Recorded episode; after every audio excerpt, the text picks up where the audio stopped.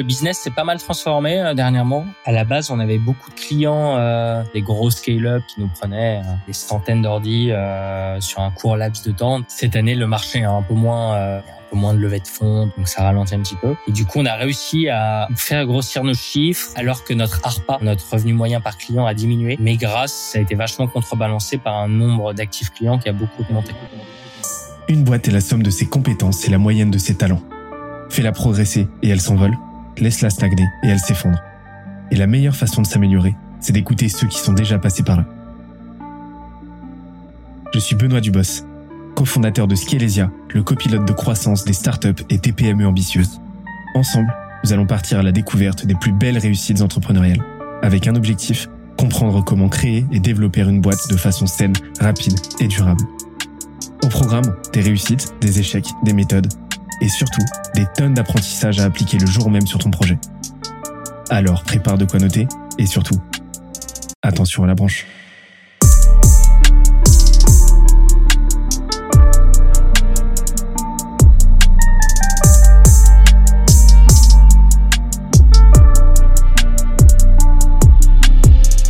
Cette semaine, je reçois Alexandre Berich, CEO de Fleet, la startup qui révolutionne la gestion des équipements informatiques des entreprises.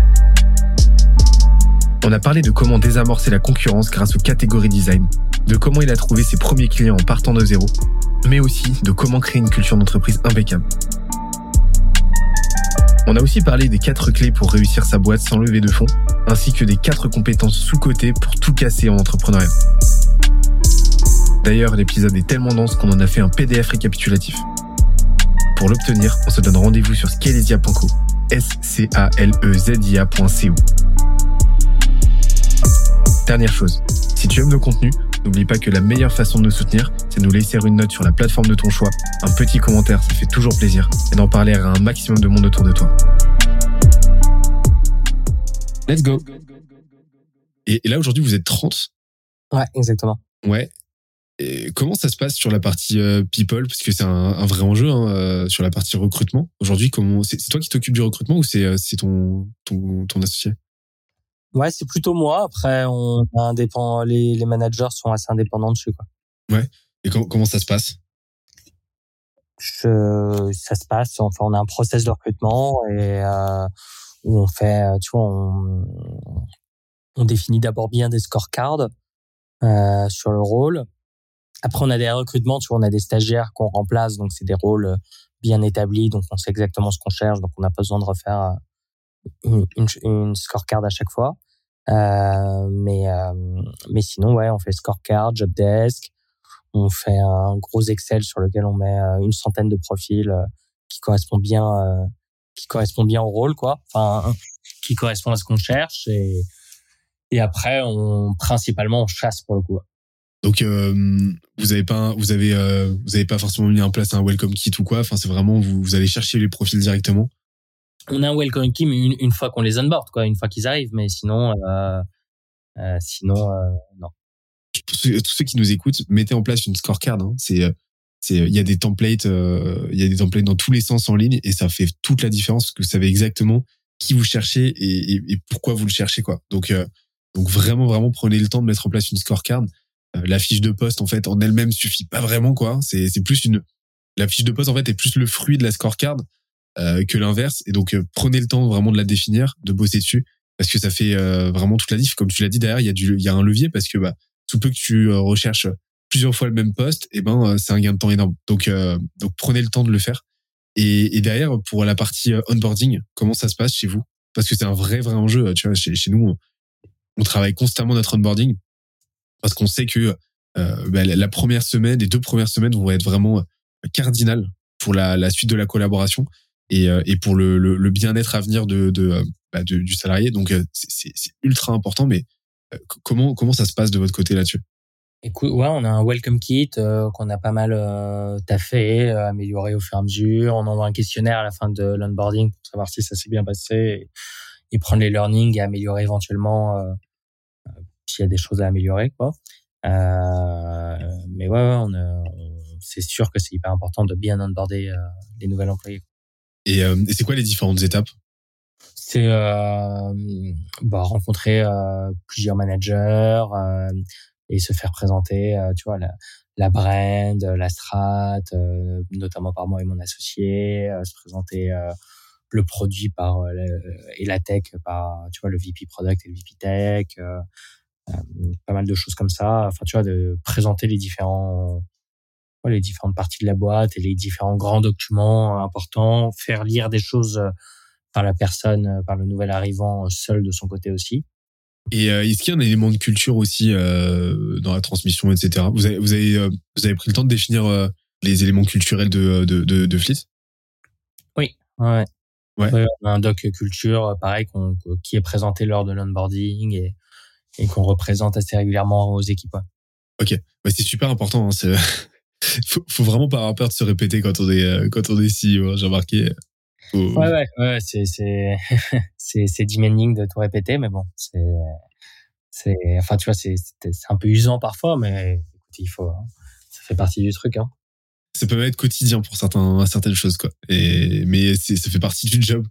Et comment tu, c'est quoi les, les éléments euh, qui constituent ce, ce culture deck que vous avez défini? Bah, c'est principalement euh, des valeurs qu'on a définies.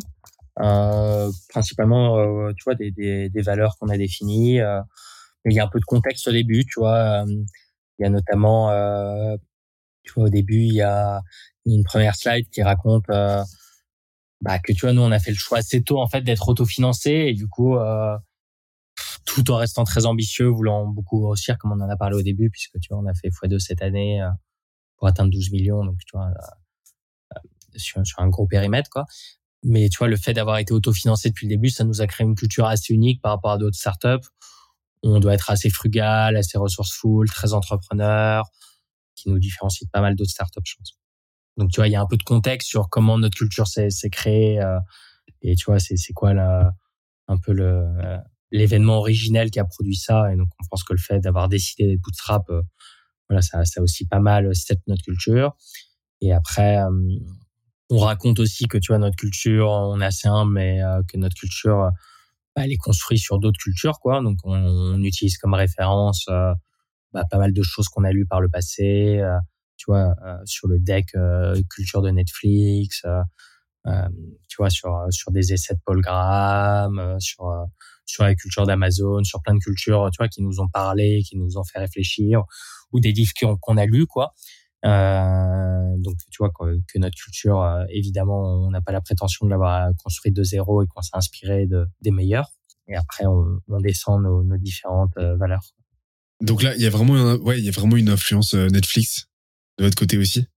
Ouais, Netflix un petit peu, mais pas que quoi. Enfin, un petit peu Netflix, mais aussi un peu Amazon, tu vois, un peu, un peu les essais de Paul Graham, un peu un peu un peu Sequoia, euh, euh, pas, mal de choses qu'on a lues quoi. Enfin il y a tu vois les, les différents livres de Ben Horowitz, euh, notamment What You Do Is Who You Are, qui est pas mal, tu vois, enfin sur comment tu designs une culture. J'interromps l'échange 30 petites secondes pour te dire de ne pas oublier de nous ajouter une petite note des familles sur Apple Podcast ou sur la plateforme de ton choix. Tu connais la chanson, ça nous aide très fort à faire connaître le podcast au plus de monde possible. Allez, on reprend très existentialiste comme, euh, comme titre. je rebondis sur ce titre, mais c'est vraiment quelque chose qu'on a tendance à oublier, c'est que euh, la vraie culture, c'est pas celle qu'on définit dans le culture deck, c'est ce que les gens font en fait au quotidien, euh, ce que les gens font, disent, euh, pensent. C'est ça qui fait une culture. et en fait, là, là, aussi, le culture deck, c'est un outil beaucoup plus descriptif que que prescriptif, quoi. C'est-à-dire que c'est c'est vraiment beaucoup plus l'outil qui va nous permettre de, de, de, de photographier à l'instant T, la façon dont les gens se fonctionnent, euh, les gens fonctionnent entre eux, euh, et proposer éventuellement des petits ajustements, euh, que de vraiment quelque chose qui va nous permettre euh, de façon euh, de façon unilatérale de définir une culture et la façon dont les gens vont se comporter. Et, et ça, c'est c'est fondamental. Et après, bah, ça peut servir dans le cas où vraiment on voit que la boîte va pas du tout dans le bon sens de de limite dans, limite un pivot culturel en fait au final, mais quelque chose d'assez d'assez profond. Se dire bon bah voilà la culture telle qu'on voudrait qu'elle ressemble euh, enfin on voudrait qu'elle soit. Euh, voilà aujourd'hui euh, le décalage avec la réalité. Bon bah il faut qu'on prenne les décisions qui s'imposent. Mais mais ça c'est mais la plupart du temps, le culture deck, on le fait dans voilà, on, le fait à l'envers et on se dit qu'on va définir un document et qu'en fait, bah, tout le monde va le suivre. C'est comme un règlement intérieur, en fait, mais pas du tout. Quoi. Pas du tout. Donc, faut mettre des grands principes euh, assez forts. Vous avez mis quoi dedans? Est-ce que vous avez mis des valeurs? J'imagine que vous avez mis des heuristiques aussi, donc des, des grandes règles à suivre, etc. Non, on a plutôt mis, euh, nous, donc on a appelé ça des, des vertus plutôt que des valeurs. Euh, des, tu vois, c'est en action alors qu'une valeur c'est plutôt euh, une croyance quoi. Donc tu vois, c'est plutôt des comportements, des skills qu'on attend des gens, des employés. Et du coup dedans, non mais il y en a, il y en a pas mal, mais il y a humilité, euh, candeur, euh, le fait d'être long terme, de penser long terme, viser l'excellence, major to improve, la frugalité, la can-do attitude. il y a une dizaine de, de, de grandes vertus, euh, tu vois, bien détaillées, bien expliquées, euh, qui expliquent pourquoi on croit de cette façon. Quoi. Et super intéressant cette idée de vertu, parce que ça, ça amène l'actionnabilité, ouais, effectivement, du, de valeurs qui peuvent être parfois un peu nébuleuses en fait. Donc super intéressant et euh, ouais, nous, nous, on a mis en place des bah, des, des valeurs, enfin voilà, mais et après on les a accompagnés d'heuristiques, donc c'est voilà, de, de grandes règles générales que chacun doit observer. et en fait, c'est un peu comme un, pas un code de conduite, mais un code voilà, un, un peu l'étiquette en fait de la boîte au final. Et ça marche bien, mais la vertu en fait, j'ai l'impression que euh, le système de vertu est un petit peu la synthèse de ces deux éléments quoi. Donc euh, donc c'est euh, c'est super pertinent. Et, et est-ce que vous communiquez sur voilà la mission, la vision de, de Fleet? Enfin, est-ce que c'est vraiment un vecteur de cohésion chez vous? Franchement, pas tant que ça, je pense. D'accord. Nous, la boîte, elle est plutôt drivée par voilà le non, bah déjà la, la bonne entente entre tout le monde, euh, qui une bonne atmosphère et tout, c'est quelque chose d'assez important, je pense, pour le bien-être des, des collaborateurs, quoi. Euh, donc faire régulièrement des activités d'équipe, euh, euh tout ça, ça c'est chouette. Mais euh, sinon, c'est plutôt la performance, quoi. Enfin, avoir de l'impact, la performance, euh, les chiffres, construire.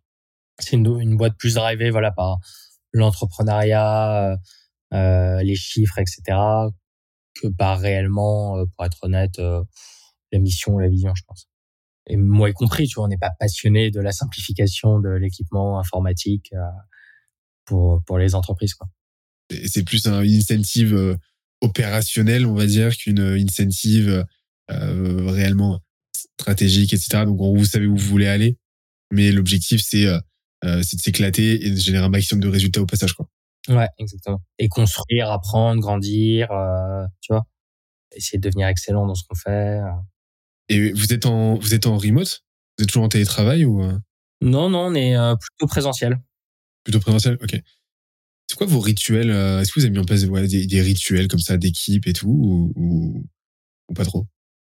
Ça dépend plutôt des équipes, quoi. et les équipes ont un peu leur liberté. Donc, bon, les devs ils font un un daily le matin, euh, ça c'est plutôt, euh, tu vois, limite process, quoi.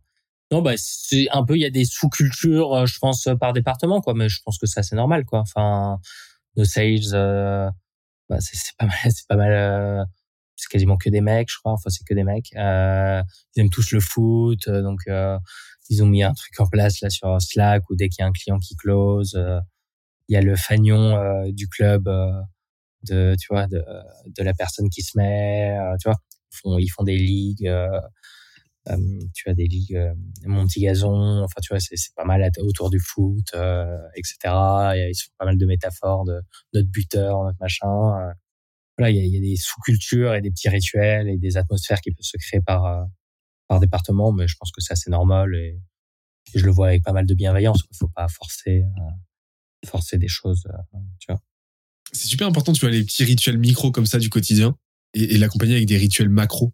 Donc, euh, tu sais, je sais pas, par exemple, euh, un gros off-site euh, tous les trois mois avec toute l'équipe ou alors un call d'équipe quand t'es en remote, etc. Nous, on a mis en place un truc dans la team, la team sales et la team gestion de projet chez nous.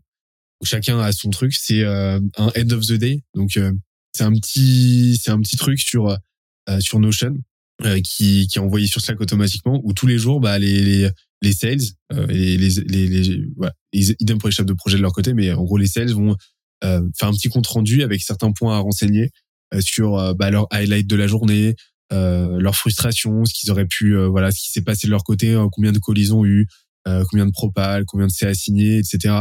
l'objection, l'objection qu'ils ont rencontrée, qui leur a donné le plus de mal, etc. Donc vraiment un certain nombre de, comme un journal de bord en fait. Et, et c'est ultra intéressant parce que ça permet de de capter des de capter des patterns, des, des, des, signaux faibles. Euh, c'est super responsabilisant aussi pour les sales. C'est euh, c'est génial aussi pour eux de pouvoir faire le compte rendu, de faire pouvoir faire le point, une petite synthèse de leur journée.